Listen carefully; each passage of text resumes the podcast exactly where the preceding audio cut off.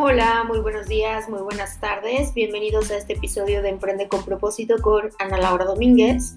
Para quienes nos escuchan por primera vez, este podcast tiene la intención de inspirar a las personas que nos escuchan a emprender con propósito proyectos o empresas desde una perspectiva en la que se busque un mayor equilibrio entre lo social, económico y medioambiental. En algunas ocasiones invito a emprendedores, investigadores, científicos, académicos y líderes que están transformando su entorno a que nos compartan sus historias y aprendizajes con la finalidad de rescatar sus perspectivas en el tema de emprendimiento. Asimismo, cada semana diseño contenido que aporte valor para tu aprendizaje con los temas más actuales. Esta semana me gustaría compartirte una charla que di recientemente sobre los sistemas de producción actual y cómo es que esta revolución industrial, que ya eh, desde eh, la historia ha ocasionado muchos de los problemas medioambientales que tenemos el día de hoy. Pues bueno, no quiero darte más información sobre esta charla, te invito a escucharla, espero que la disfrutes muchísimo. Y eh, bueno, si te aporto valor, escríbeme, ahí voy a dejar toda la información. sígueme en mi página de Instagram y Facebook. Y bueno, me encantará eh, leerte y saber eh, de ti. Hasta la próxima semana.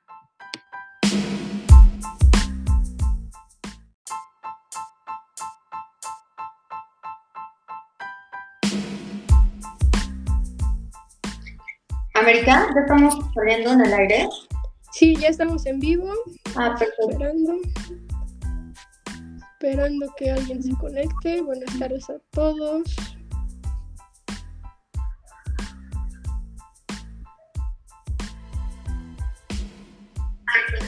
Ah, ya estoy.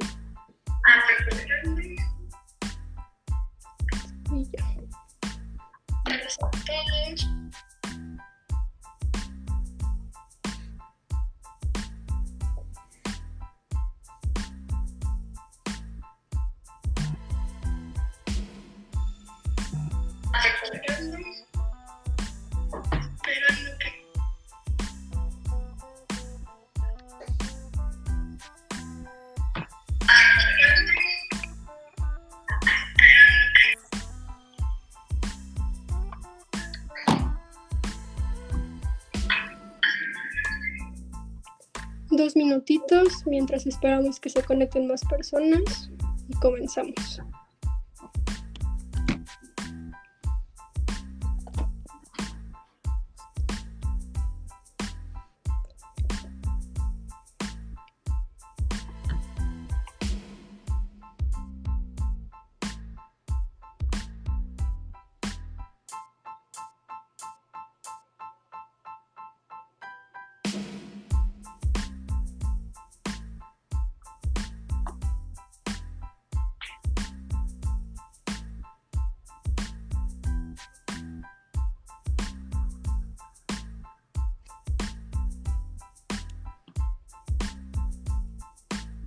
Eh, ¿Se ve la presentación americana? Ah, no, cuando entras tú, yo creo que no se ve, ya cuando entro yo. No, mi historia no se ve. Supongo que sí es cuando entra usted. Sí, nada más que tú me, me indicas. eh, uy, es que solamente estoy viendo mi pantalla completa. Ok, bueno, no pasa nada.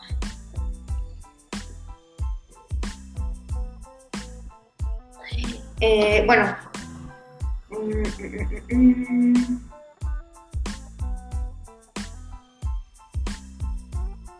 Un minutito y comenzamos.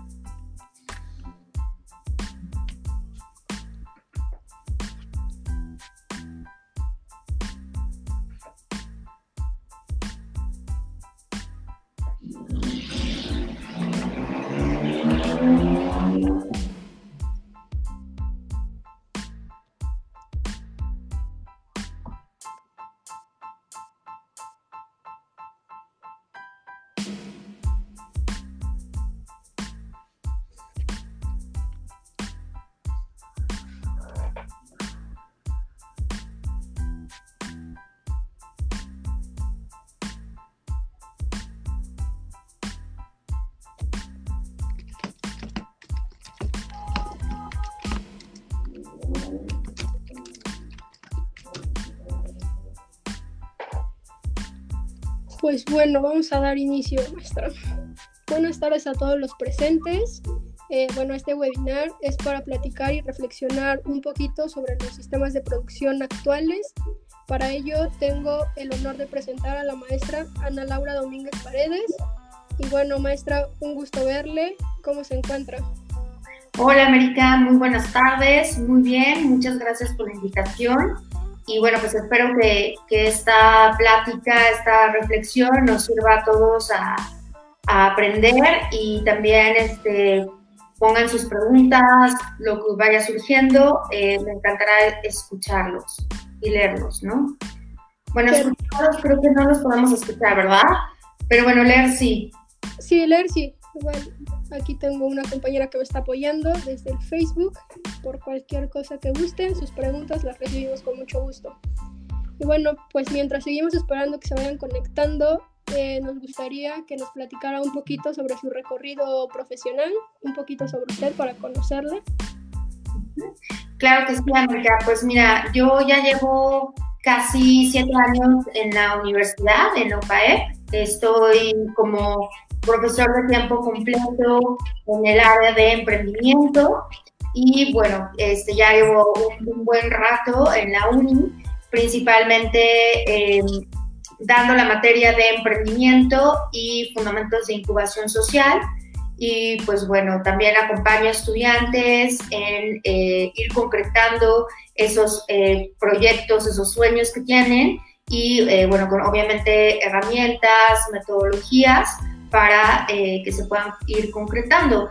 También he participado en algunas convocatorias a nivel internacional con la Universidad de San Diego en Estados Unidos, Ahorita estoy participando en una convocatoria en Esfera, por se llama Esfera, que es eh, un convenio eh, con la Universidad Camilo José Cela en Madrid. Y bueno, pues si Dios quiere y todo sale bien, estaré por ahí la primera semana de julio eh, junto con una estudiante que tuve en la materia de Fundamentos de Incubación Social, tomó emprendimiento conmigo este, el semestre pasado y eh, pues bueno, va a ir a, presentar su eh, proyecto eh, ante otras instituciones educativas que también están participando dentro de esta convocatoria. Y, pues bueno, el, el tema que, que, ella está trabajando y que la estuve acompañando cerca también de seis meses es sobre educación en contextos vulnerables. Y, pues bueno, básicamente eso es lo que hago. Eh, tengo un podcast que se llama Emprende con propósito que nació a raíz de la pandemia y, bueno, fue, fue, un proyecto que, que, pues así surgió después de, de, un proceso de reflexión interno y eh, pues bueno, este, los invito a escucharlo. Eh, también si tienen algunas ideas, propuestas, me encantará que, que me, los, me las hagan llegar y y pues bueno, ahorita como que estoy en eso un poco, ¿no? Y, también metida en temas medioambientales, sociales, que ya llevo un buen rato. Y, pues bueno, agradezco a todos la, la, invitación.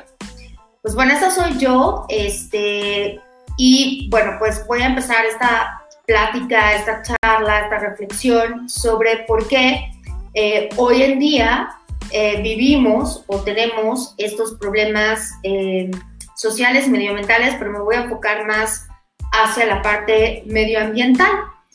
Y bueno, un poco de lo que quiero compartir con ustedes es esta parte de tocar estos tres puntos relevantes.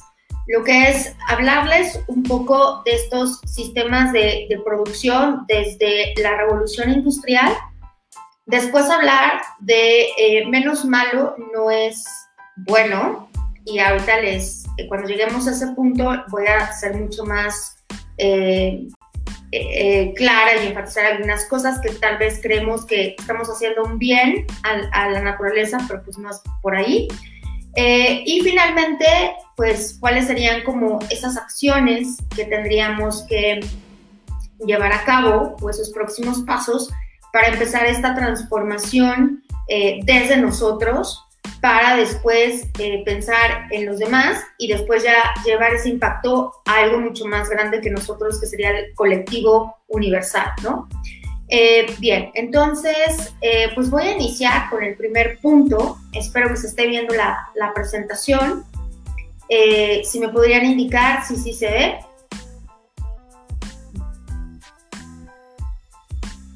Bueno, me, voy a seguir. Entonces, bueno, la, parte de la eh, revolución industrial, pues bueno, si ustedes eh, revisan algunos libros de historia, pues fue un, este, una, un tiempo muy importante, ¿no? ¿Por qué? Porque empiezan a ver, como vemos en estas imágenes, las fábricas, la máquina de vapor, muchos procesos empiezan a estandarizar y eh, esto a su vez pues hace que eh, haya una eh, división del trabajo y pues bueno, las digamos que se empieza a producir de una manera masiva porque empieza también a crecer la población y entonces tiene que ver cómo satisfacer esas necesidades.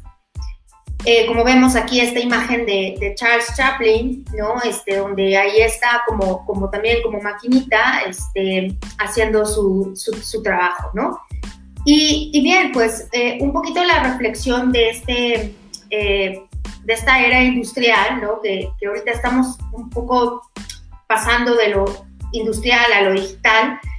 Pero bueno, el tema principal es, es hablar de, de por qué tenemos todos estos problemas ambientales. Pues porque precisamente esos métodos de producción masivo eh, pues origina que haya mucha contaminación en el aire, como lo podemos ver en, esta parte, una cantidad excesiva de este, basura. También tenemos la parte de la extinción de eh, los, bueno, la flora, la fauna, y pues eh, las grandes corporaciones lo que están haciendo también es eh, talar árboles, que eso está provocando pues, deforestación y otro tipo de problemas. Eh, se están muriendo eh, los, los animalitos en las selvas y pues eso nos está originando muchos de los problemas que tenemos hoy en día. Entonces tenemos que repensar, ¿no?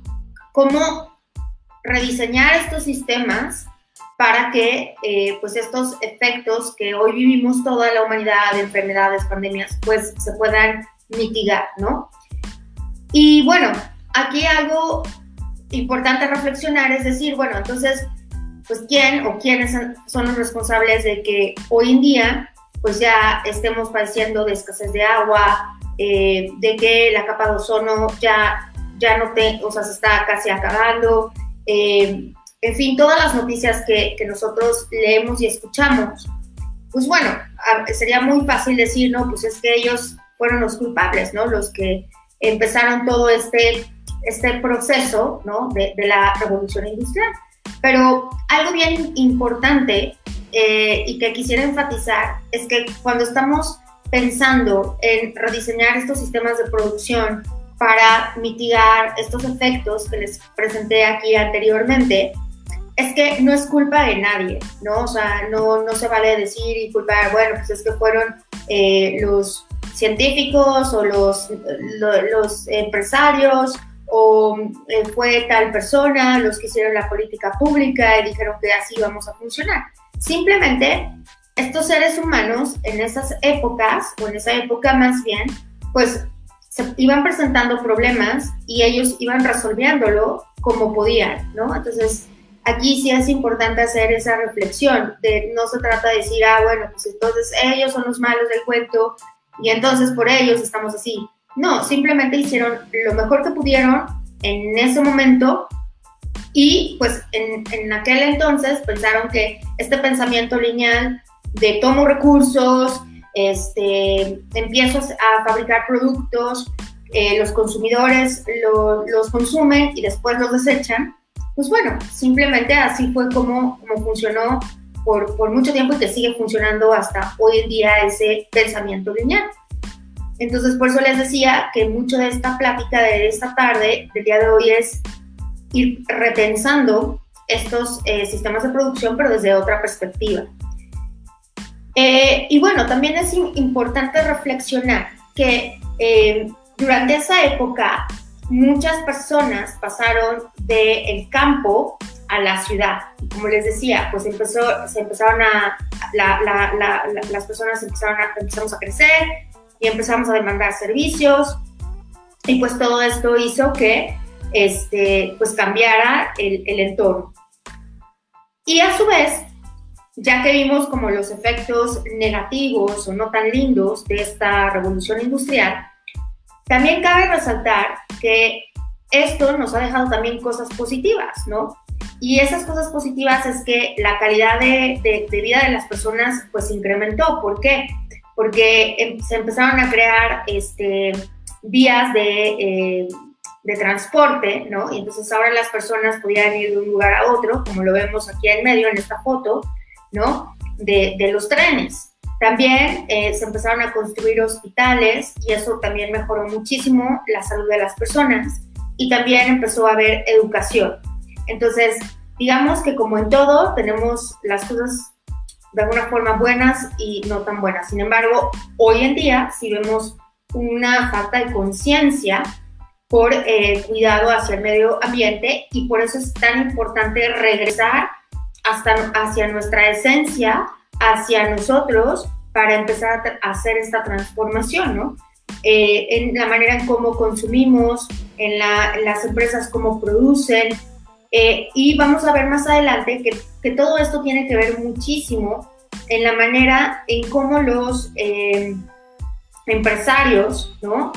piensan, ¿no? Y les, les traigo dos ejemplos bien interesantes. Entonces, como ir hilando un poco todo lo que les estoy compartiendo es, hoy en día estamos como estamos porque hubo una revolución industrial que todavía sigue habiendo este sistema en donde tenemos que producir, consumir y desechar, pero que también al mismo tiempo ha dejado cosas positivas y que esto ha hecho que, eh, pues bueno, nos desarrollemos, que tengamos accesos a, acceso perdón, a otros servicios y eh, pues bueno, eso ha, generado también bienestar.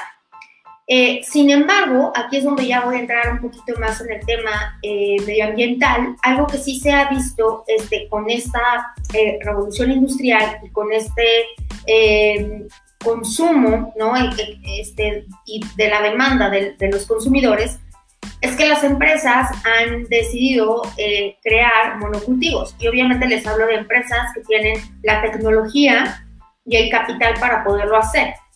Y estos monocultivos, pues bueno, como lo vemos en esta fotografía, vemos ahí a un campesino que está, digamos, eh, haciendo como esta parte de los pesticidas y los químicos que se necesita para que se produzcan estos alimentos. ¿Por qué? Porque estamos consumiendo más rápido de lo, del ritmo de la naturaleza.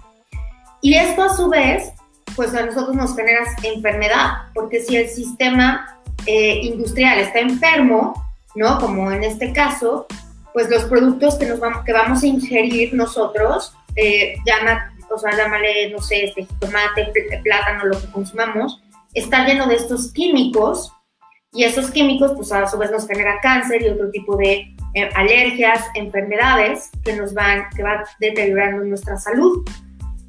De aquí la importancia de que hoy en día escuchamos, eh, bueno, pues todo este tema de este, eh, productos orgánicos, eh, que bueno, solamente, y quisiera aquí recalcar que un segmento de mercado puede accederlos, porque los baratos no son, eh, pero bueno, el punto es que empieza a haber un cambio de, de, personas que buscan otro tipo de productos y de alimentación. Entonces todo tiene un porqué, pues porque ya, ya, ya se dieron cuenta o ya nos dimos cuenta que pues no se puede así, ¿no? Y el problema es que estos monocultivos pues a su vez generan otros problemas, ¿no?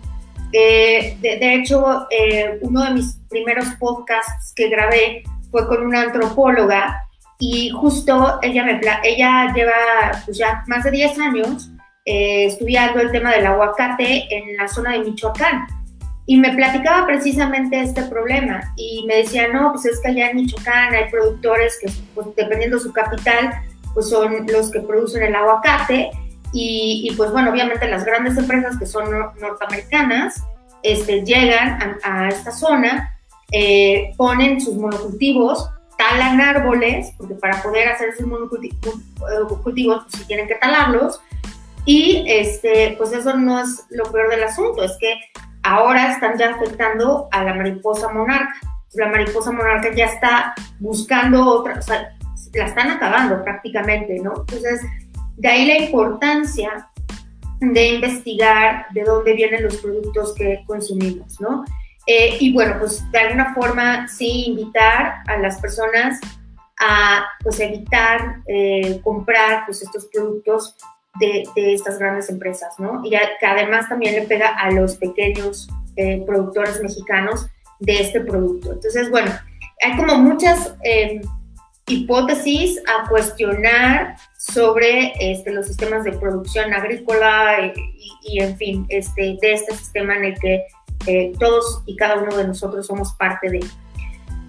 Y bueno, esto a su vez pues ha dejado, eh, bueno, todo esto ha sido consecuencia de un modelo de crecimiento exponencial, ¿no? Y ese crecimiento exponencial pues se debe precisamente a que, eh, pues bueno, tenemos que, que, así como vemos en esta imagen los patitos, pues este, eh, consumir más y más y más y más.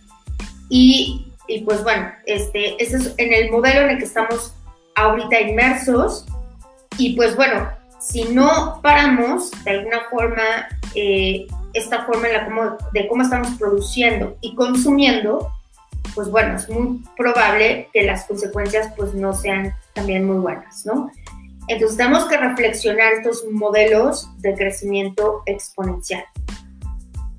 Y estos modelos de crecimiento exponencial lo que han dejado son grandes brechas, como lo vemos en esta imagen, ¿no? Que es desigualdad, pobreza, hambre, eh, inseguridad, en fin, todos estos problemas sociales que conocemos y que existen, la falta de acceso a la educación y que cada vez pareciera que esas brechas se hacen más y más y más y más y más grandes, ¿no? Entonces, de ahí la importancia que nosotros empecemos a hacer esos agentes de cambio y de ese cambio que queremos ver en el futuro pero que desde el presente empezamos a construirlo, ¿no? Entonces, si queremos tener un, un mundo donde haya más igualdad, más equidad, donde este, tengamos, cuidemos la naturaleza, los árboles, eh, pues tenemos que empezar a trabajar hoy para tener eso que queremos en un futuro. Y bueno, la segunda parte es hablarles esto de menos malo no es bueno. Y por supuesto que ante toda esta situación, que hay personas que se han dedicado un buen tiempo de su vida estudiando todo esto, eh, lo que quisiera pasar al siguiente punto es reflexionar que ya hay iniciativas eh, que tienen que ver con precisamente eh, empezar a aliviar estos problemas medioambientales, como serían las, estas cuatro R's, que es de reducir, reutilizar, reciclar, y eh, aquí añadiría una más que sería regular, ¿no? Aquí el rol del actor gubernamental es importantísimo, ¿no? O eh, yo recuerdo que ya hace como dos años, y eh, sí, por ahí más o menos, eh, tuve la oportunidad de ir este, a San Francisco y bueno, fue un viaje que yo hice por iniciativa propia, por, tenía mis razones de ir por allá. Eh, y me impresionó porque es la ciudad número uno de Estados Unidos en temas de reciclaje. Y tienen, así como lo ven en esta imagen, basureros con, muy claro qué es lo que las personas deben colocar en cada uno de estos recipientes. Y algo muy, muy importante es que si las tienen como cinco botes, ¿no? Esto uno negro, otro verde y así como lo estamos viendo en estas imágenes. Pero algo muy, muy importante es que el gobierno eh, tiene esta política pública que las personas tienen que separar la basura. Incluso tú vas a un restaurante, una heladería y eh, tienes ahí los, los, las indicaciones de dónde tienes que poner las cosas, ¿no? Y algo muy interesante es que si tú no sigues, eh, es, digamos, ese protocolo con el, la administración de estos desechos, el gobierno te sanciona y te sanciona muy fuerte, ¿no? Entonces, pero bueno, funciona este, muy bien toda esta parte, pues ¿por qué? Porque desde, esa, desde ese rol de poder y, y desde esas iniciativas, pues se ha logrado una, una, transformación en las personas que habitan en esta ciudad, ¿no? Entonces, pues bueno, eh, sí, ya hay iniciativas, sin embargo, el rol, vuelvo a repetir, gubernamental es fundamental. Eh, y bueno, la invitación aquí es que empecemos a reflexionar sobre diseñar nuevos sistemas de eh, producción donde la clave está en generar menos basura, ¿no? Esto sí es bien importante. ¿Y cómo podemos generar menos basura? Pues consumiendo menos, ¿no? O sea, o si voy al, al súper, por darles un ejemplo, que ahí tú vas al área de las verduras y ves que todo tiene plástico, ¿no? Además de que esos plásticos contienen partículas y químicos que a la vez tú piensas que tu lechuga está súper fresca y la ves preciosa, pero en realidad esa lechuga tiene parte de, de, esos químicos, de ese plástico donde la envuelven, ¿no? Por ahí también tengo otro episodio muy interesante con un doctor este, de la Universidad de Bath en Inglaterra, que habla un poco de, esto que les estoy eh, platicando, pero precisamente, este, digamos que tú vas a un súper y pues dices, no, pues me llevo las lechugas, pero todo ya viene empaquetado, pues, ¿no? Entonces, aquí lo importante es, em, pues bueno, empezar a llevar uno sus bolsas o empezar a buscar eh, consumir productos locales y que te llegue tu producto en cajas.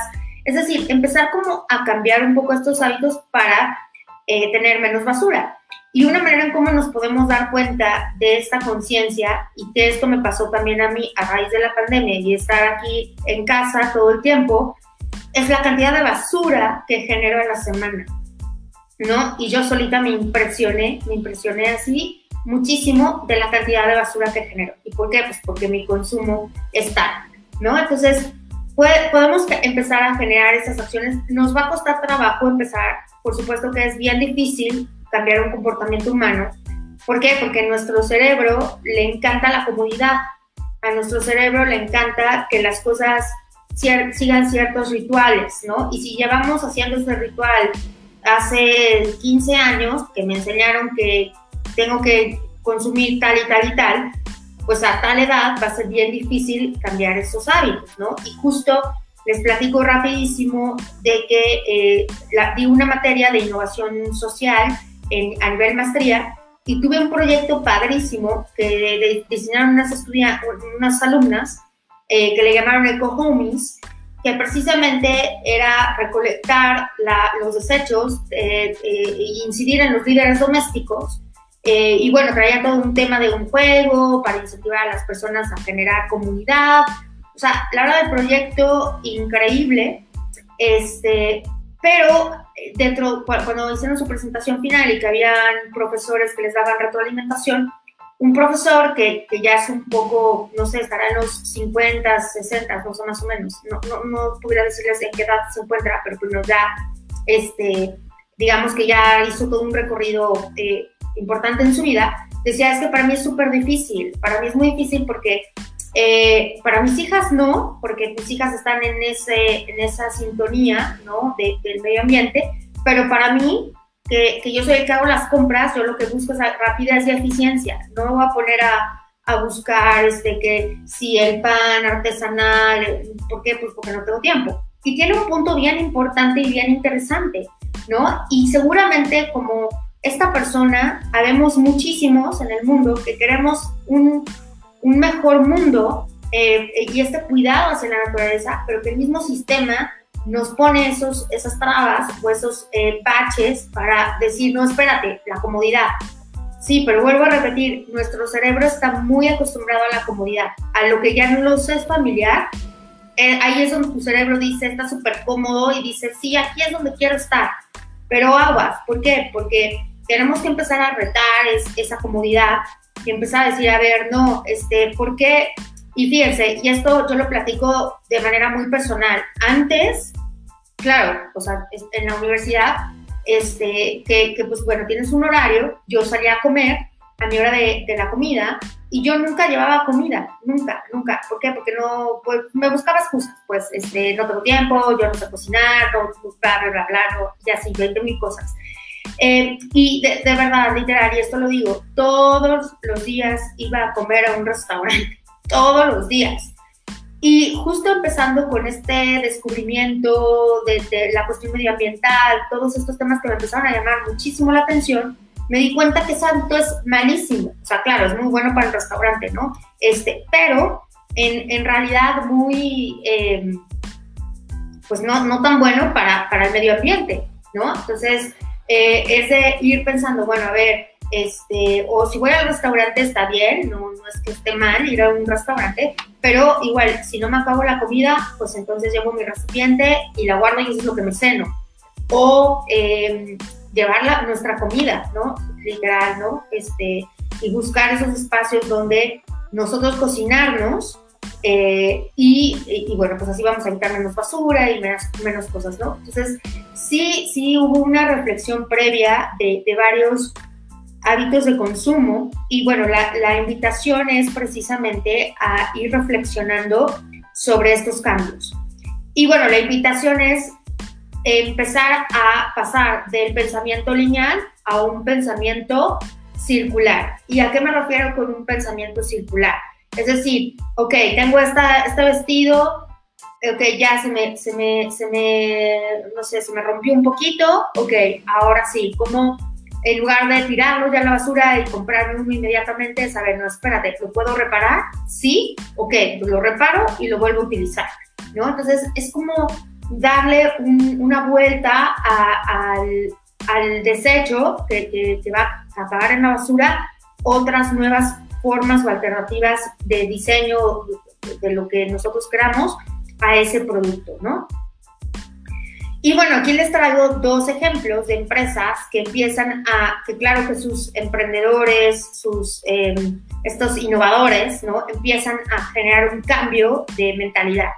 Y la primera se llama Patagonia y esta es una empresa que eh, vende eh, ropa de, para deportes extremos y ellos utilizan lo que es el, el upcycling y eh, que este es un término donde Ah, lo que les decía, ahorita voy a, voy a regresar un poquito al, al tema principal de eh, cuál es la diferencia entre upcycling y, y reciclaje, ¿no? Entonces, eh, bueno, pero voy a terminar este punto de Patagonia. Entonces, Patagonia es una empresa que, eh, como les digo, este, fabrica ropa, pero eh, lo que hace es que no es que a sus clientes les incentiva a comprar más, sino les dice, a ver, si la chamarra, o sea, se te desgarró o lo que sea, tráela con nosotros, nosotros la reparamos, te la regresamos y si ya no la quieres, tienen todo un sitio web donde eh, tú puedes eh, dejar ese producto y alguien más lo va a adquirir a un precio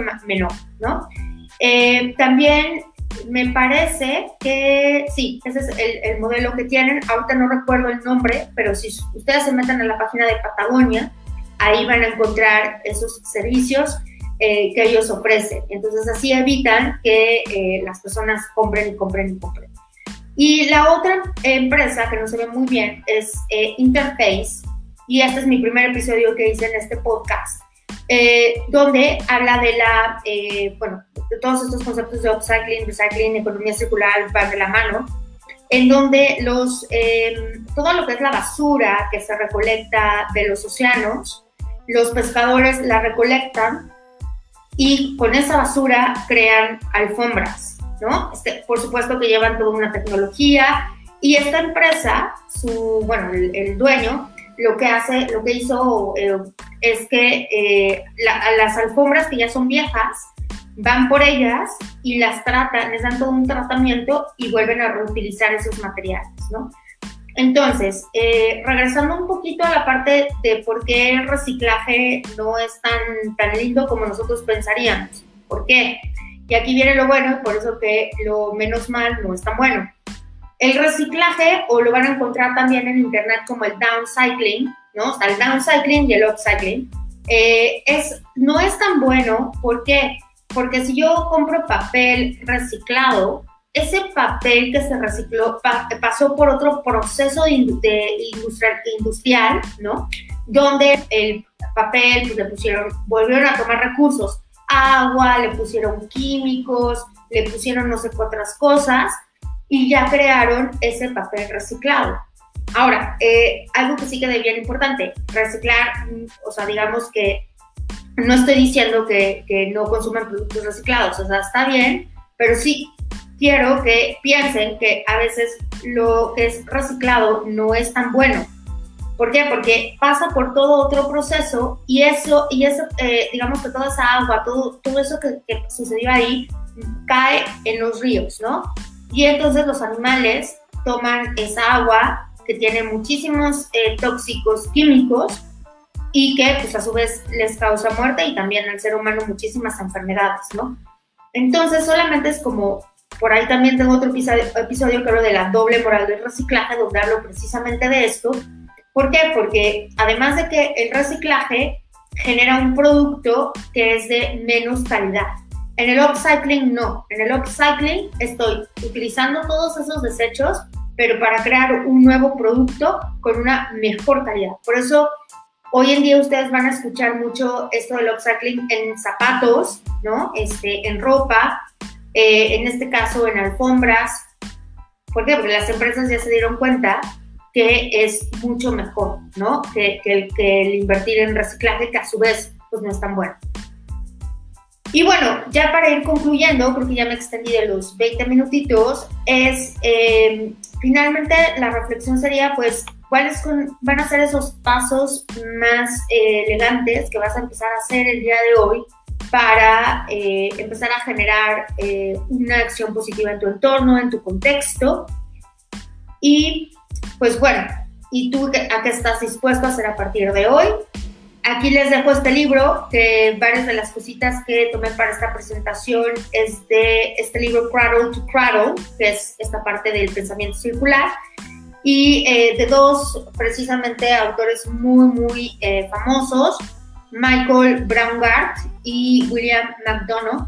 Y también te habla eh, desde o cuestiones como todo lo que habita en casa, este, tiene ciertos químicos, la pintura, en fin, y te hace reflexionar mucho sobre, eh, digamos que la cuestión está más en ir cambiando esta mentalidad del pensamiento lineal al circular. Eh, y bueno, este, pues la clave está en diseñar productos y servicios que tengan estas eh, características que les acabé de mencionar, como el upcycling, e ir pensando más hacia una economía de rosquilla o una economía circular. Y bueno, pues finalmente ahí están mis datos. Me pueden, les puse mi correo institucional y mi correo personal. Eh, también les puse ahí mi teléfono. Y bueno, este, me pueden también seguir en las redes eh, sociales, en Instagram, en Facebook o en Spotify. Ahí me encuentran. Y pues bueno, pues con esto creo que estoy concluyendo. No sé si tengan alguna duda, alguna pregunta, este, alguna inquietud. Perfecto, maestra. Pues muy interesante lo que nos comparte. Eh, digo, nosotros como estudiantes pues tenemos más acercamiento a lo que es la la economía circular, pero creo que es tarea de nosotros también compartirlo con las personas que todavía no tienen esa cultura y siguen con su consumismo lineal. Acá nos comparten una pregunta que dice, ¿cuál sería un buen inicio para una persona que quiere iniciar con el cuidado del medio ambiente? Sí, pues bueno, gracias por esa pregunta, no sé quién la hizo, pero este, pues bueno, como les mencionaba, para mí este tema de lo que he podido reflexionar, leer un poco sobre lo que, las acciones que están llevando a cabo algunas empresas y un poquito también mi intención es eh, ir poniendo ejemplos de empresas mexicanas, o sea, que están generando también este cambio, porque sí las hay, ¿no? Hay una, eh, generalmente las empresas B, Rayito de Luna, son empresas que, mexicanas que, están también haciendo esta transformación. Entonces, yo les diría que todo empieza desde... Eh, ir cambiando esta mentalidad de eh, consumir por consumir y, lo que consumo va a la basura. Entonces, yo les, sugeriría que eh, tal vez antes de comprar un producto, detenernos un poco, reflexionar cuáles serían esas causas no intencionadas si eh, tomo esa acción, ¿no? Y, justo ahorita me acordé muchísimo de Greta, de esta, de, esta chi, de esta niña que está ahí también hablando y abogando muchísimo por el cambio climático, que ella hizo un viaje en barco, o sea, ella dijo, yo no voy a tomar un avión, ¿no? Y tomó esa decisión. Entonces, creo que la clave está en empezar, les vuelvo a repetir, no se sientan agobiados porque el sistema está diseñado para funcionar con un pensamiento lineal, ¿no? O sea, y vuelvo a repetir, de nadie es la culpa, simplemente así está, ese es el hecho, pero eh, creo que podríamos empezar a generar acciones, eh, de hecho, esta semana o la que sigue, no estoy muy segura, pero voy a entrevistar a una persona en Ciudad de México que está creando huertos, o sea, está enseñando a las personas a hacer huertos en casa, ¿no? Entonces, hay, hay varias personas que están generando este cambio y entonces tal vez yo, yo te invitaría a, bueno, primero tal vez si es un tema de tu interés, a leer, yo te sugeriría que empieces a leer este libro, Cradle to Cradle, eh, o algún otro que tenga que ver con este, este como cambio de paradigma, ¿no? Eh, y irte adentrando un poquito a estos movimientos eh, de cero basura, eh, interesarte tal vez en alguna iniciativa eh, de algunas personas que están este, iniciando, en fin, como irte adentrando un poquito en eso y después tú, sol, tú solito o tú solita ir reflexionando, a ver, en mi vida, ¿qué acciones tomo diario que tienen un impacto con el medio ambiente, ¿no? Y de hecho, eh, Greenpeace tiene un, ay, ¿cómo le llaman? Este, un, un instrumento donde tú puedes eh, medir tu huella de carbono. Entonces ahí te preguntan este, desde si utilizas el coche para ir a, este, a tu trabajo eh, o si utilizas bicicleta, eh, también tus hábitos de compra, tus, tus, hábitos de lavado, en fin, te hacen como varias preguntas y te sacan el impacto de todas tus acciones en el medio ambiente. Entonces una primera manera sería pues reflexionar eh, bueno, tal vez este, empezar a acercarte a algo de literatura de, sobre estos temas, después ver algunos movimientos que podrían ser de tu interés, después hacer tu instrumento de, de, medición de tu huella de carbono y de eso, ¿qué puedes empezar a cambiar? A lo mejor dices, pues dos días a la semana no me cuesta nada irme en transporte público, por darles un ejemplo. Claro, irte bien, bien cubierto con el tema de la pandemia, ya vacunado o vacunada, este, y además de que es muy bueno para, para tu ejercicio este, físico, porque tienes que caminar, eh, pues bueno, también estás ayudando al medio ambiente. O sea, también ir como tal vez empezar con estos cambios, ¿no? Eh, en lugar de decir, si quiero un coche y quiero que este coche este, cambiarlo cada año.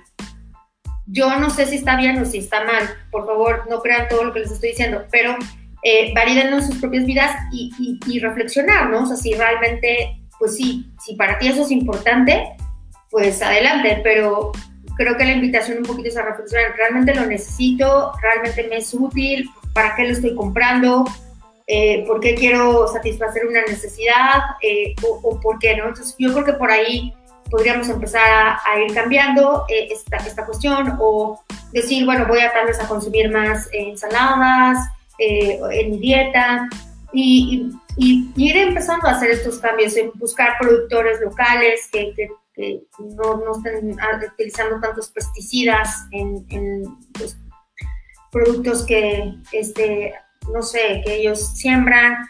Que está difícil, pues sí, está muy difícil.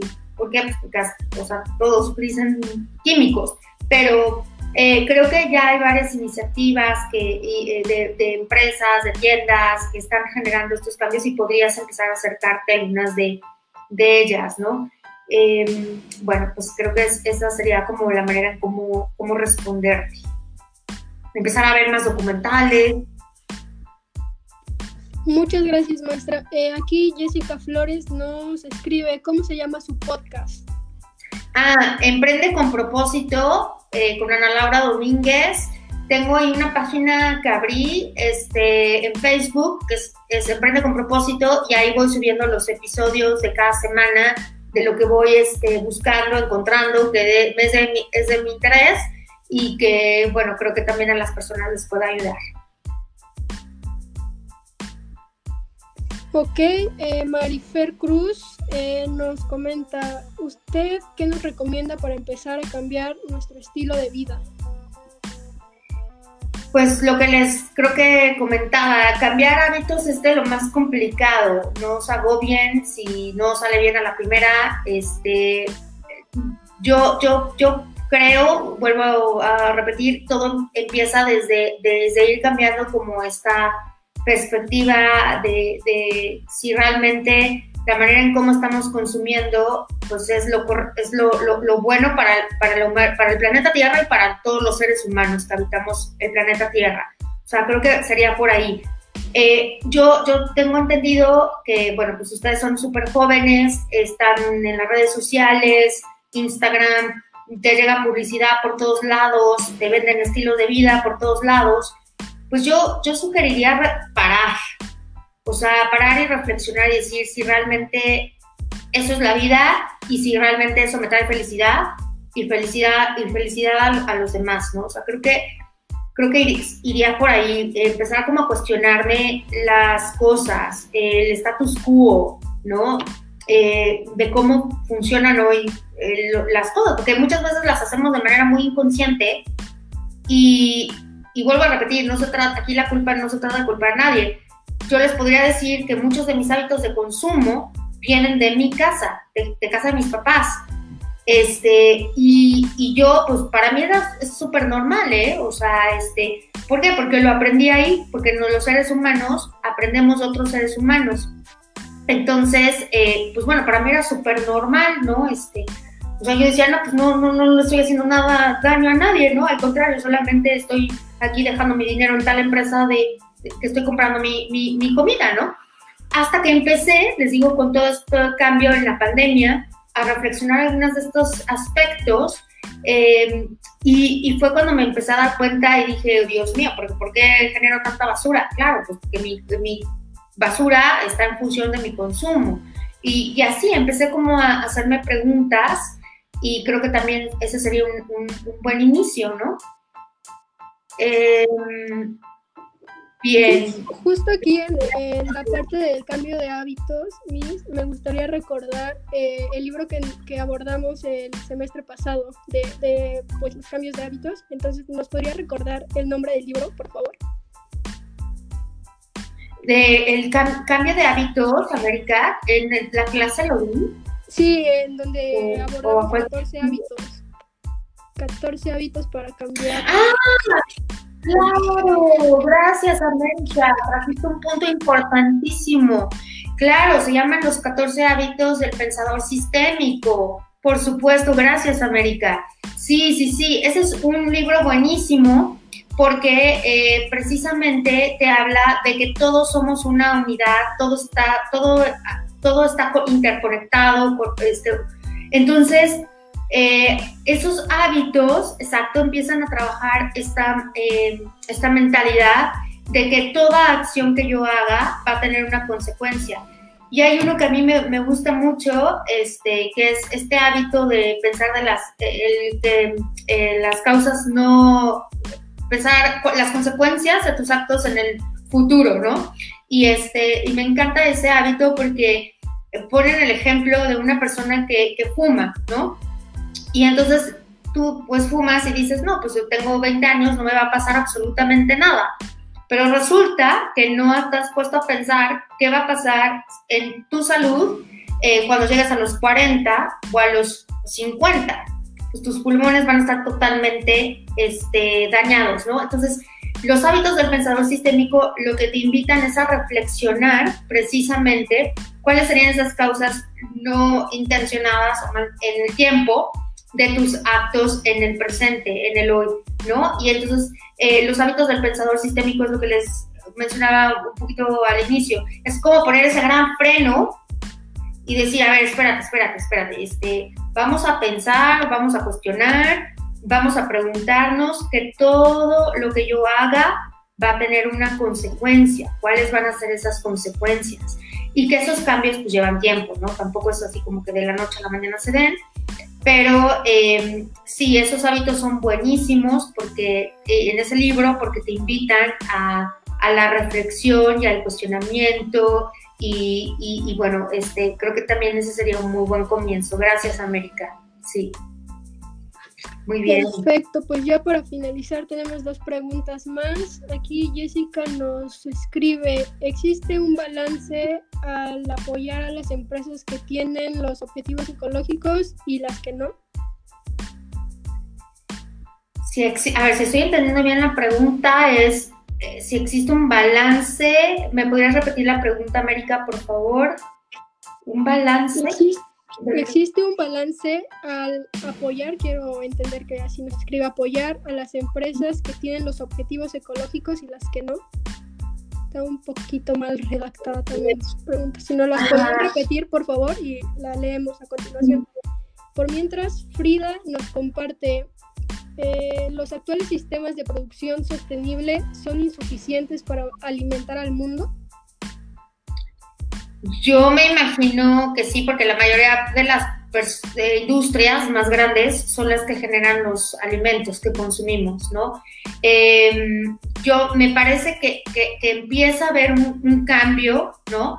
Pero eh, yo al menos de lo que he visto, leído y con base en mi experiencia, creo que todavía estamos eh, un poco lejos de, esa visión de futuro. Yo sí me gustaría como recalcar que en Europa están súper avanzados en todo el tema de la sustentabilidad. De hecho, em, Inglaterra me parece que para el 2023 o 24, no recuerdo muy bien, eh, ya va a ser cero emisiones. Todo su transporte público va a ser eh, a través de ciertas tecnologías eh, amigables con el medio ambiente. por ejemplo, hay un restaurante en Holanda que eh, utiliza todo, todo, todo, todos los desechos, incluso los, las espinas del pescado, las transforma en pasta o en fideos, ¿no? Entonces, tiene su propio huerto, eh, sí hay varias, eh, y, o sea, digo, ya están como súper avanzados en eso, Estados Unidos ahí la lleva, y posiblemente México, no sé, para mí es un poco de incertidumbre, porque pues bueno, ya ven que este, vetaron todo el tema de las energías renovables. Entonces, no sé, por eso les decía que el tema eh, regulatorio, político es muy, muy importante para esto. Entonces, no sé, este, yo desde mi perspectiva, la verdad veo que hay iniciativas, pero no de grandes eh, capitales, sino más bien de la ciudadanía y que esa misma ciudadanía está generando este cambio colectivo, ¿no? Pero... Y bueno, no sé si nos repitieron la pregunta, América. No, ya no nos repitieron. Entonces, supongo que eso sería todo. Sí, a, lo mejor me quedo con la, perdón, América, me quedo con, con, un poquito la inquietud de responder esa pregunta. No sé si se referían al apoyo que se está dando a estas iniciativas en comparación de las que no los tienen. Híjoles, este, la verdad, les soy honesta, no tendría una respuesta correcta en este momento. Me la llevo de reflexión, ojalá nos puedan ayudar a aclarar, pero si es así, no creo que haya tantas, o sea, sí, sí hay iniciativas y hay apoyos, pero desde mi perspectiva todavía falta hacer más. Buenísimo. Perfecto. Pues agradezco a todos los que estuvieron presentes, a usted maestra por su tiempo y por compartirnos estos conocimientos. Y bueno, le mando un abrazo y un saludo. Espero que se encuentre bien y poderla ver pronto por la universidad. Muchísimas gracias Cuídate mucho. Un abrazo. Bye. Bye bye.